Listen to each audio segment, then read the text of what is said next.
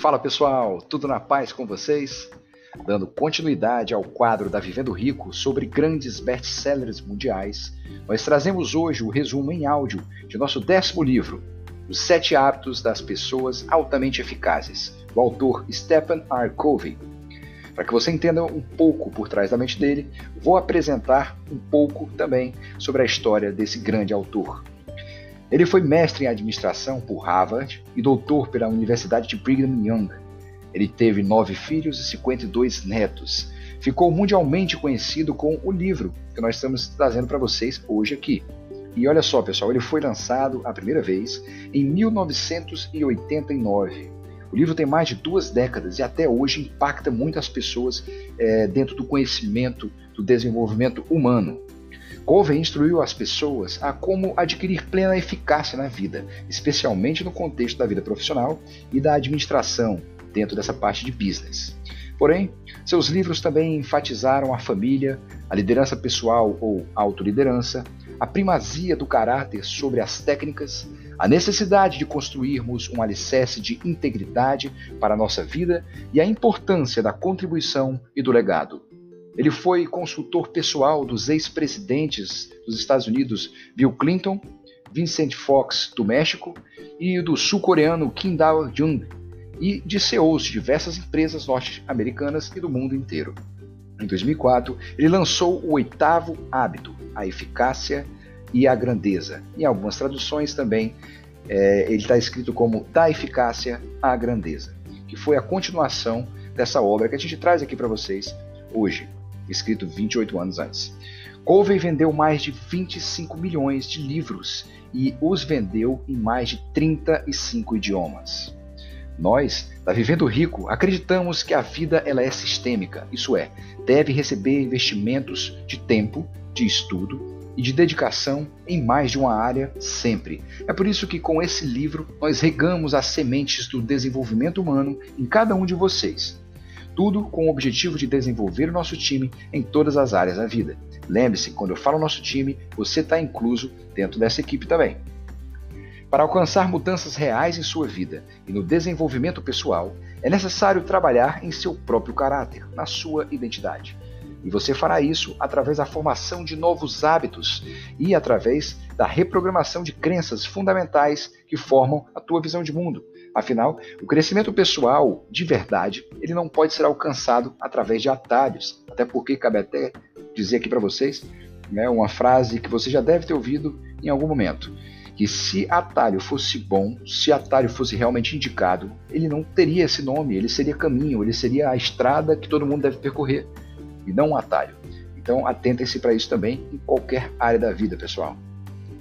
É, além disso, a mudança que Stephen Covey propõe é de que a gente pode sim adquirir sete hábitos que ele considera sendo das pessoas que possuem eficácia altíssima.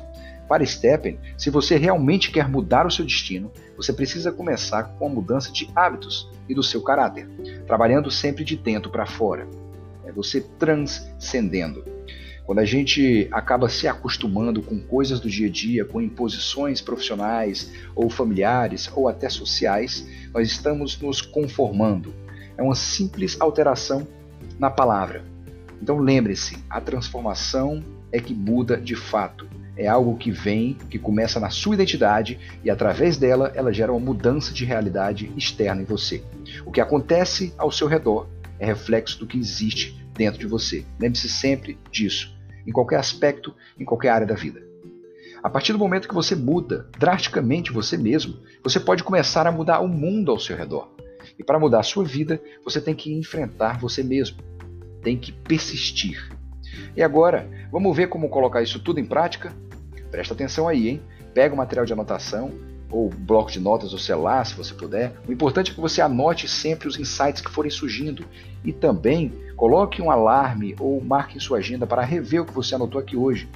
Eu tenho certeza que você vai ter diversos insights a respeito do conhecimento adquirido aqui. Parte 1: Paradigmas pessoais e princípios universais.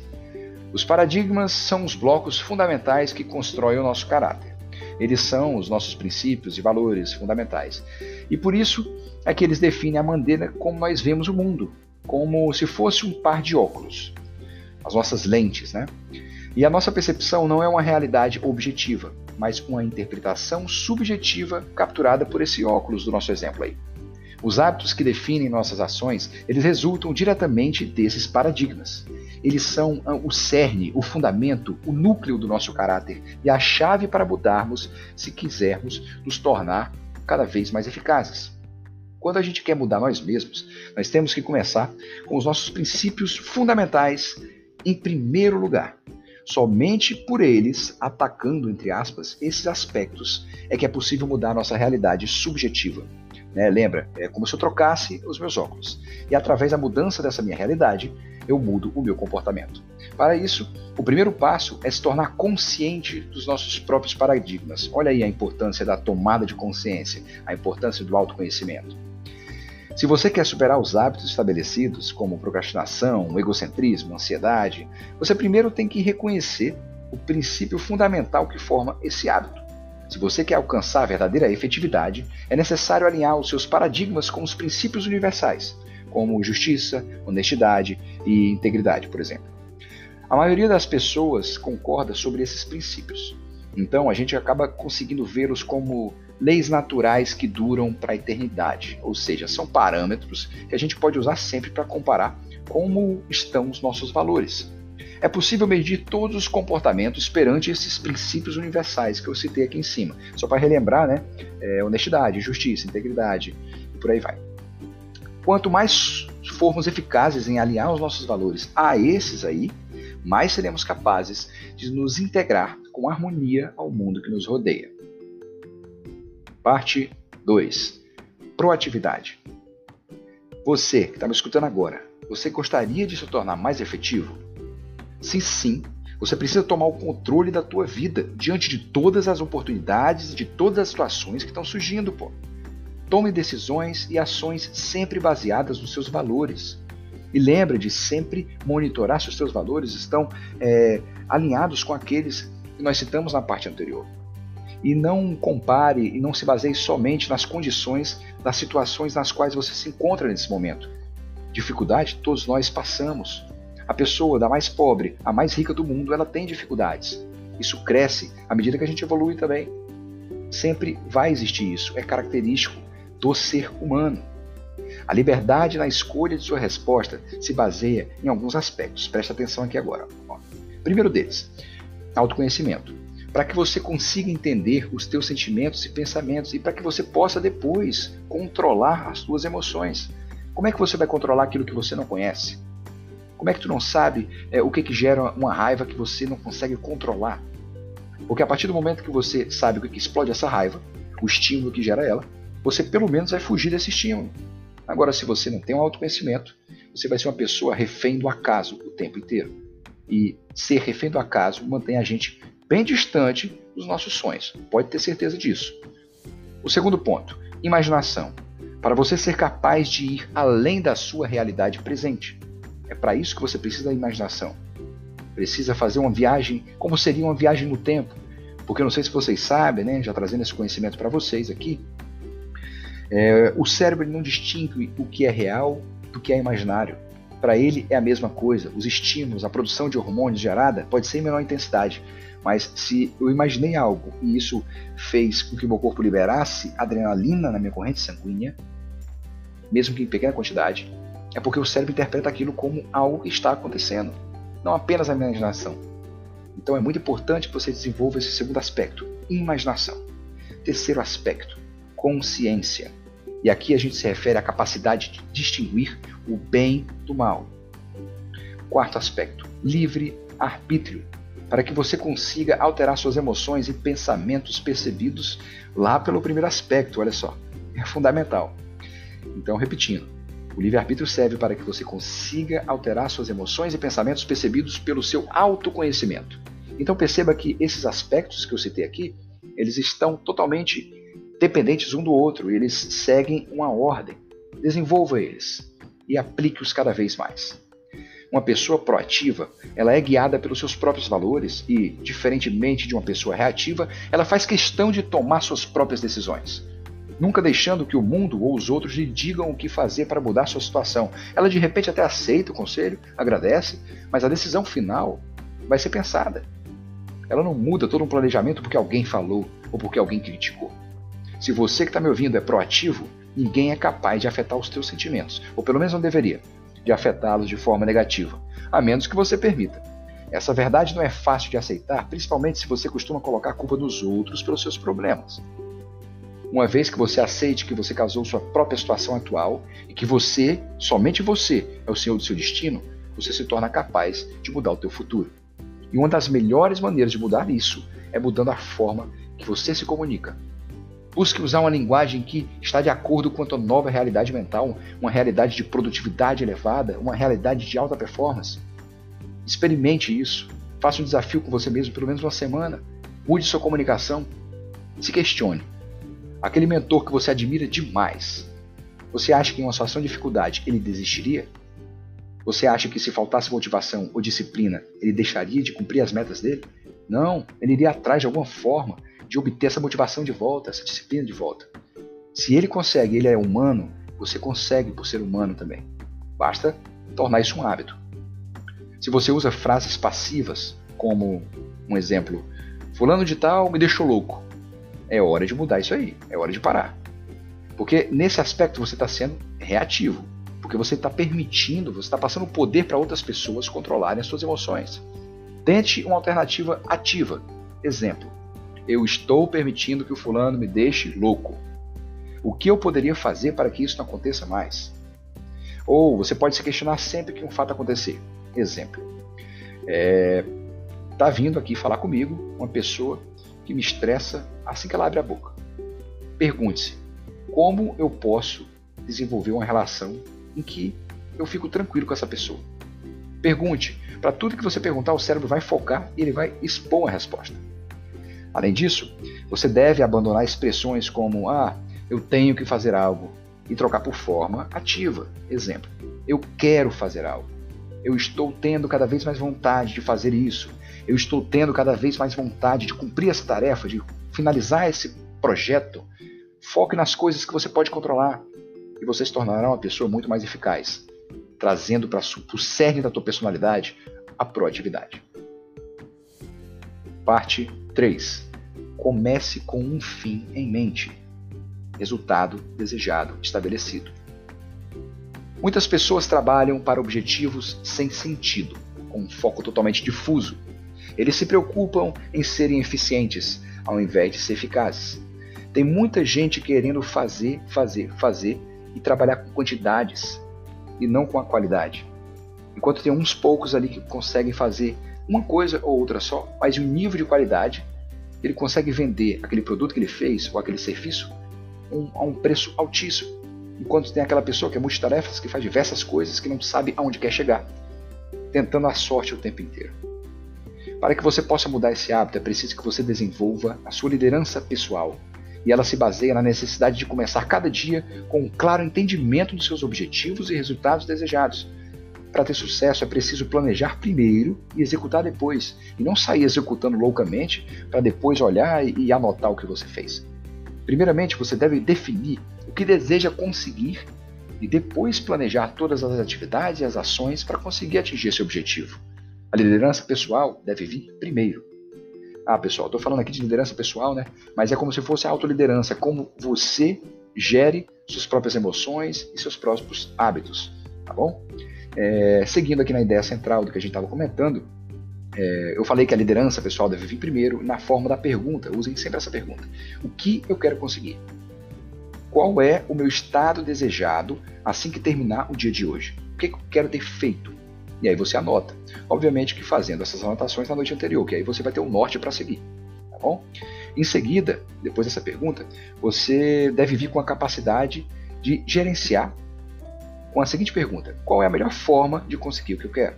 Você já definiu o que você quer, agora você vai tentar seguir uma ideia que vai tentar fazer mais com menos, gastar menos esforço para atingir a meta que você se propôs a atingir. E para que você consiga conquistar esses objetivos, você tem que visualizar o resultado de cada ação antes de, antes de executá-la. Imagine na sua cabeça tudo acontecendo. Repare nos detalhes do que você precisa fazer. Por isso, uma boa dica é definir uma declaração de missão pessoal, memorizá-la e anotá-la.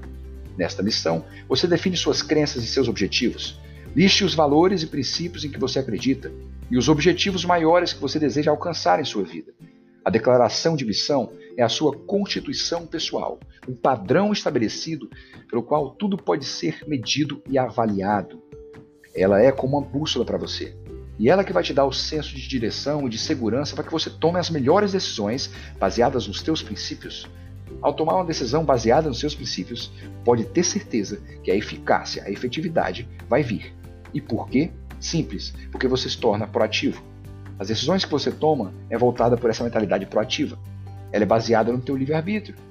E não porque alguém está te empurrando rumo a uma direção, porque alguém com quem você tem intimidade te falou algo, aí você deixa de fazer aquilo que você teve a ideia e passa a fazer o que essa pessoa fez ou falou. Quando você é baseado nos seus princípios, é você que dirige sua vida, meu amigo. E você sabe que sua decisão é adequada porque ela está baseada em princípios com resultados previsíveis a longo prazo. E por que previsível? Porque você analisou. Essa parte do livro fala sobre isso. Você já analisou na sua mente tudo isso. A sua própria decisão contribui para reforçar os seus valores fundamentais. Você pode se comunicar honestamente com todos os envolvidos. Você consegue explicar os seus valores fundamentais. Isso é fantástico. É como se você tivesse é, colocando mais combustível para todas as suas ações ao longo do dia. E você se sente confortável com a sua decisão, seja ela qual for. Então lembre-se, tome a decisão baseada em princípios, com um fim em mente, com o resultado desejado em mente. Parte 4. First things first. O que vem antes, verdadeiramente vem antes. Você já aprendeu que pode criar o teu próprio paradigma, né, associado aos valores ali universais, e descobriu os princípios básicos pelos quais deveria viver e trabalhar. Agora, você está pronto, eu tenho certeza. Se você prestou atenção, você está pronto para colocar as coisas mais importantes primeiro e a cada momento. Em outras palavras, você está pronto para se tornar capaz de controlar o seu tempo com maestria. E aqui, pessoal, eu, eu introduzo um conceito do grande autor é, Greg McOwen, autor do livro Essencialismo. Livro fantástico, outra dica para vocês, e talvez eu coloque ele até aqui no podcast também. Ele ensina justamente essa questão de se tornar, é, de criar prioridades, fazer o que é essencial e aprender sim a excluir o que não é essencial. Essa parte 4 do livro fala exatamente sobre isso. Para que você possa ser efetivo, você precisa organizar o seu tempo. Não é algo que você, ah, não, eu vou deixar para depois, ou eu não vou fazer, ou eu não me dou bem com isso. Se você quiser ter resultados, se você quiser atingir seus sonhos, tu tem que aprender a organizar seu tempo de acordo com as suas prioridades. O que, que é urgente, depois o que, que é importante, depois o que, é delegável e depois o que, que não é importante de verdade. First Thing First significa estar constantemente priorizando e trabalhando o que é mais importante para aquele momento. Vamos citar um exemplo aqui. É, o casamento é importante? É, é importantíssimo. Você está com a pessoa há algum tempo, casar-se é importante. Só que existem outras prioridades antes. Porque antes do sonho casar-se, existem as condições desse sonho que você e sua, e sua noiva, talvez, ou sua namorada estabeleceram. O casamento vai, vai precisar de um orçamento total de 100 mil reais, 1 milhão, 5 milhões. E para que isso aconteça, você precisa levantar esse valor. Por mais que chegue um amigo seu falando, cara, consegui um desconto no buffet tal, oportunidade única, não interessa. Quando você tem o ensinamento dessa parte quarto, quando você coloca as coisas importantes primeiro, você vai saber esperar o casamento que você planejou e vai cumprir as ações da prioridade daquele momento, que é talvez melhorar sua renda mensal, juntar dinheiro, investir mais, para que você possa, enfim, quando chegar o momento da prioridade, casar-se, realizar o casamento com toda a plenitude e de acordo com os objetivos que você estabeleceu para ele.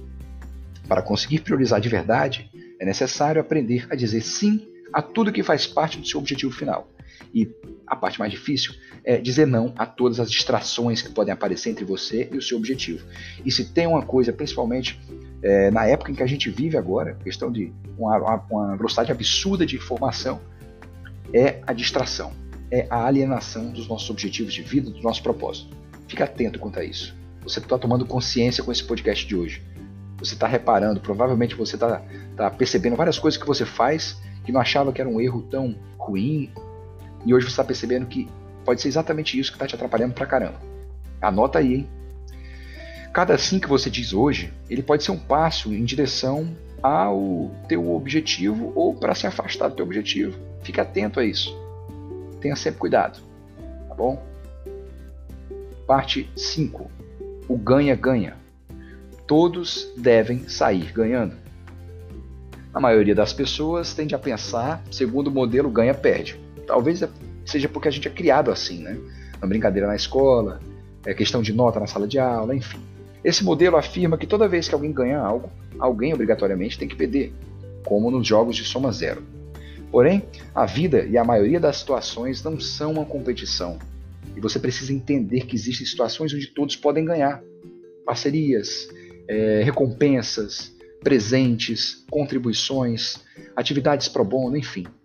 O jeito ou método win-win, do inglês, de pensar, se baseia na ideia de que a vitória de uma pessoa não necessariamente acontece à custa da derrota de outra.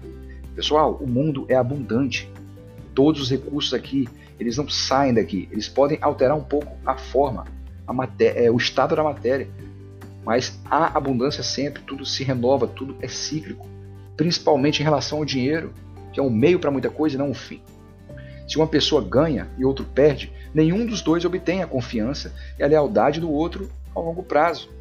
Quer dizer, você pode ganhar fazendo a outra parte perder agora, mas isso vai te afetar é, na negociação com essa pessoa no futuro. E dependendo da forma que você ganhou, né, se você foi arrogante, se você é, ficou enfatizando aquela derrota do seu companheiro ou daquela outra pessoa com quem você estava negociando, isso aí vai ser muito negativo para você. E se eu estou falando isso é porque tem, pessoal, vocês sabem. E não só negociações gigantescas, mas uma conversa entre um amigo e outro para ver quem tem o melhor argumento político, por exemplo. O que de verdade está ganhando isso? Seria muito mais produtivo se vocês preferissem, por exemplo, não falar de temas polêmicos. Se você não pode alcançar a situação ganha-ganha, é preferível não fechar um negócio, não fechar uma parceria. Porque pode ser interessante agora, mas lá no futuro você vai tomar uma rasteira. Pelo menos você manter uma relação para um possível acordo ganha-ganha no futuro também. Se no momento atual você chegou a um acordo para fechar um negócio com alguma pessoa e percebeu que ou você vai perder e ele vai ganhar muito, ou então você vai ganhar muito a pessoa vai perder, não fecha. A dica aqui do, do Covey é para que você segure, espere o momento certo. O autor diz para esperar um momento win-win, se especialize mais, ajude a pessoa a crescer, para que então vocês possam fazer uma negociação ganha-ganha. E agora eu vou falar sobre as dimensões os acordos ganha-ganha. Primeira dimensão, caráter. Ela é a base do paradigma win-win. Só quando você conhece bem os seus valores, você sabe o que significa ganhar de verdade. Você se coloca no lugar da outra pessoa. Segundo, segunda dimensão, relações. Elas se constroem sobre a base do teu caráter. Se tu desenvolver essa credibilidade ao longo do tempo, investindo em relações focadas no sucesso de ambas as partes, isso aqui vai trazer para você sim diversas parcerias ganha-ganha. Terceira dimensão, acordos. Acordos surgem a partir das relações. Perceba aqui, pessoal, que existe uma lógica. O anterior precisa existir para que esse que a gente está falando agora aconteça. Eu não tenho como pular ou desenvolver uma dimensão antes de eu seguir essa ordem que está aqui. Fiquem atentos, tá bom? Até porque um acordo, nesse exemplo, deve ser claro e amarrar resultados desejados, regras, parâmetros dentro das quais se obterão esses resultados. Recursos disponíveis para conseguir esses resultados, medidas para avaliação dos objetivos alcançados e as consequentes que perseguem esses objetivos. Quarta dimensão: sistema regulador. Para que os acordos funcionem, devem existir sistema para avaliá-lo e regulá-lo. Quinta dimensão: processo. Um processo simples deve ser utilizado para conseguir um acordo ganha-ganha. O primeiro passo para que tu consiga isso é buscar ver a situação é, com a perspectiva do outro, se colocar no lugar da outra pessoa, ter empatia, tentar identificar os aspectos e as preocupações principais dele. Porque é muito fácil julgar da nossa posição, às vezes, de superioridade. E ficar dizendo que a pessoa não quer fechar um acordo, ah, porque ela não tem a mente é, de empreendedora de repente, ou de uma mente business desenvolvida, de alta performance. Não. Se coloca no lugar dela. É o primeiro passo. Em seguida, dentro desse, dessa dimensão do processo, nós devemos listar os resultados que consideraríamos uma solução aceitável para os dois, o que é bom para os dois. E, finalmente, devemos buscar o acordo ou novas opções para obter esses resultados. Procure primeiro entender e depois ser compreendido.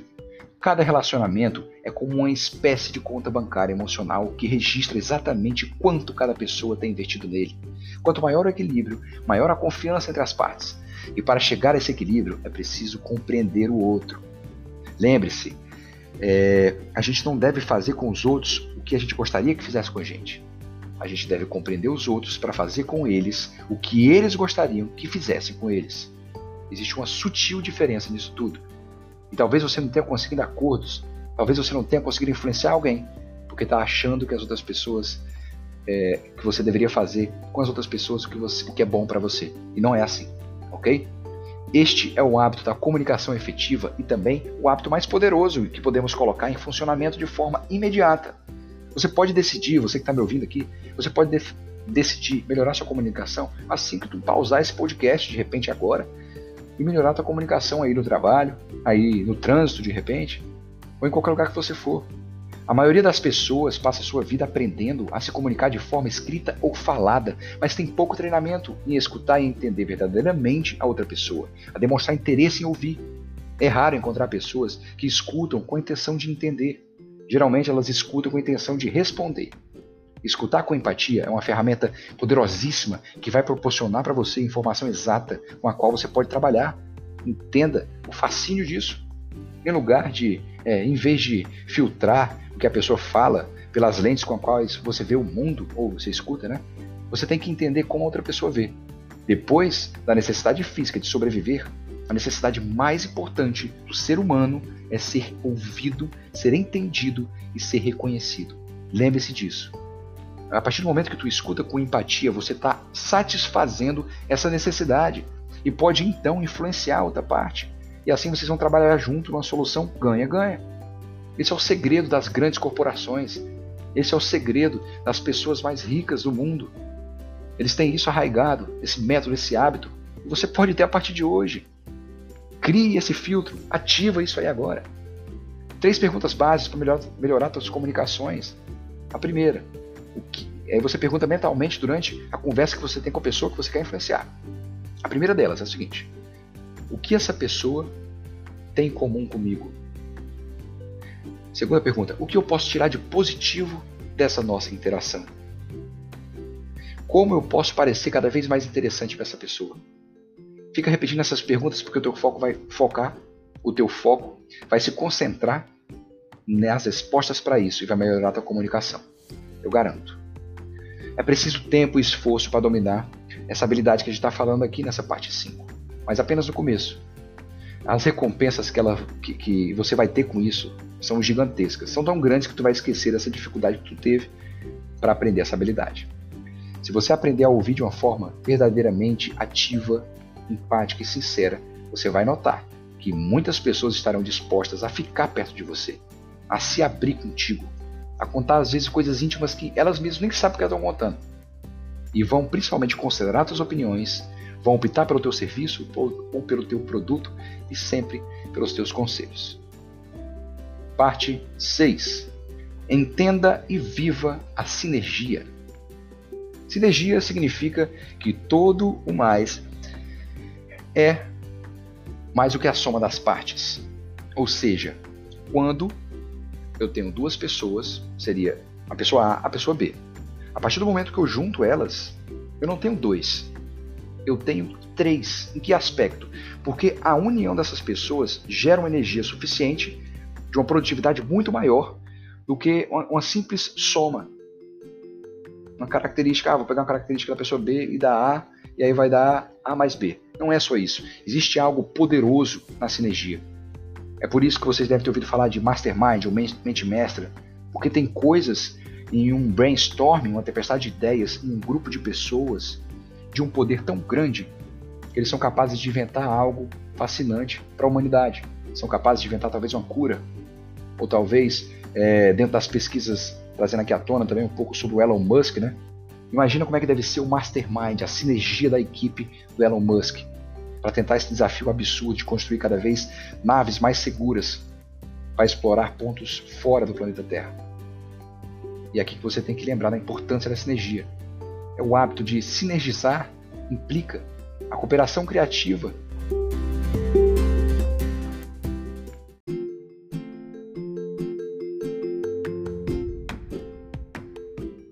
O hábito de sinergizar implica então na cooperação criativa e no trabalho em equipe. As pessoas com mentalidade ganha-ganha e que escutam com empatia podem aproveitar suas diferenças para gerar opções que não existiam antes. Reunir várias perspectivas diferentes no espírito do respeito mútuo traz como resultado a sinergia. Os participantes sentem a liberdade de procurar a melhor alternativa possível e, com frequência, conseguem propostas diferentes e melhores que as originais. A sinergia faz com que você assimile novos pontos de vista e que chegue a resultados positivos trabalhando em conjunto. Mas, que isso fique bem claro, a sinergia não é fazer com que todos concordem, uma espécie de obrigação velada, mas é extrair o melhor de cada um e nunca confundindo uniformidade com unidade. O objetivo não é que todos concordem e que cheguem a uma solução uniforme, mas sim chegar a uma solução única que combina o melhor das partes. Parte 7. Afie sua serra sempre. Esteja preparado para tudo. Assim como o marceneiro tem que afiar sua serra sempre, você precisa afiar seus hábitos, dando manutenção à sua ferramenta. A ideia é simples. A ideia é muito simples. Você deve ser capaz de trazer novos hábitos, mas se reorganizar também para manter os hábitos atuais funcionando adequadamente. Vamos usar o seguinte exemplo aqui. A efetividade se consegue quando se pode manter o equilíbrio entre o que é produzido e a capacidade de produzir. Porém, é frequente que as pessoas estejam muito ocupadas produzindo, que seria, no nosso exemplo aqui, serrando a madeira, para prestar atenção à manutenção do seu meio de produção, afiar a serra. Ou seja, as pessoas estão muito focadas, ah não, eu tenho que fazer, depois eu vejo isso. Ah, depois eu desenvolvo essa habilidade, depois eu desenvolvo esse hábito produtivo, porque se eu não fizer isso aqui, eu não gero dinheiro, eu não gero renda. Só que é necessário, nem que seja um período curto, a gente afiar a nossa serra. Porque se não fizer isso, é, ou as pessoas que não fazem isso, geralmente entram em um nível de produtividade muito inferior, porque a serra delas está cega, está faltando amolação. O mesmo acontece com os nossos hábitos. Se o seu hábito não está afiado, a sua produção vai cair. Isso ocorre porque muitas vezes a manutenção não traz grandes ganhos imediatos, mas ela é essencial se você quiser continuar serrando e ainda mais se você quiser preservar a sua serra. Afiar a serra implica na invenção de um programa balanceado, sistêmico, para autorrenovação e que o autor passa para a gente aqui quatro áreas fundamentais: você deve se dedicar pelo menos uma hora trabalhando cada uma delas. Ele as dividiu em, primeira, física, e aqui inclui os exercícios físicos, a nutrição correta, o controle do estresse, o equilíbrio emocional. Ao comer adequadamente e exercitar-se pelo menos 30 minutos por dia. Fazendo isso, você vai conseguir melhorar sua força, sua resistência e até tudo isso sendo de forma proativa. Se você não fizer, mais cedo ou mais tarde isso vai sabotar as suas demais áreas. A segunda área que o autor fala é a área espiritual, e você deve renovar o seu compromisso com os seus valores por meio da revisão de sua missão pessoal, talvez ligada espiritualmente ao teu propósito de vida, através da oração, da meditação ou da imersão em música, na literatura ou até mesmo em um contato mais íntimo com a natureza. Novamente, se você não trabalhar esse hábito, se você não desenvolver esse pilar, essa dimensão, o seu espírito vai ser insensível Terceira área, mental. A sua mente se afia por meio de atividades como leitura, podcasts, escritura e planejamento. Comece com um fim em mente e trabalhe suas prioridades primeiro. Lembre qual é o resultado que você quer. Sempre tenha uma visão positiva de futuro a respeito daquilo que você está fazendo. E aí você vai trabalhar as prioridades para chegar lá. Quarta dimensão ou área, o autor diz que é a social ou emocional. Seja empático e pense no sistema ganha-ganha. Como as quatro dimensões estão interrelacionadas, o que você fizer para afiar sua serra em uma vai impactar positivamente as outras. Se você trabalha equilibradamente as quatro dimensões, pelo menos uma hora por dia, todos os dias, isso vai tornar os seus hábitos uma parte fundamental da sua vida.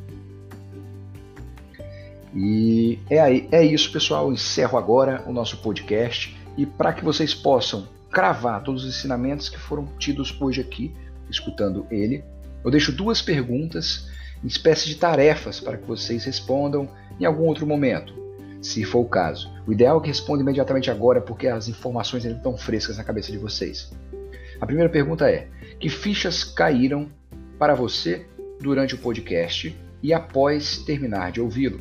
O que, que percebeu de novo? Que choque de realidade você teve em relação a algum desses sete hábitos que você não estava fazendo ou estava deixando a desejar? Que ficha caiu particular e especialmente para você que está me escutando aí agora? Eu não preciso saber, ninguém mais precisa saber. Mas você, acima de tudo, tem que saber e tem que escrever isso aí. Anote as fichas que caem. A segunda pergunta: com base no que você percebeu, com base nessas fichas que você viu que caíram, o que você decide fazer de diferente a partir de hoje? Qual desses hábitos você vai querer priorizar para daqui a um tempo, talvez, colocar todos os sete em ação, em alta performance? Lembre-se, seja proativo. Depois, continue com a clareza dos seus objetivos, se concentre em princípios universais, foque nas suas prioridades, procure situações de ganha-ganha, escute empaticamente e crie oportunidades de sinergia em sua vida. E lembre-se, esse processo criativo não tem fim. Você deve continuar afiando seus hábitos sempre e sempre. Mas lembre-se, as recompensas deles são muito maiores do que o esforço para desenvolvê-los. É isso aí, pessoal. Concluímos então mais um grande best-seller aqui na nossa Vivendo Rico. Lembre-se de rever suas anotações depois e de principalmente aplicar os insights que você for tendo ao longo do tempo, tanto à sua realidade quanto aos seus projetos pessoais. Um grande, um grande abraço, fique com Deus e até a próxima!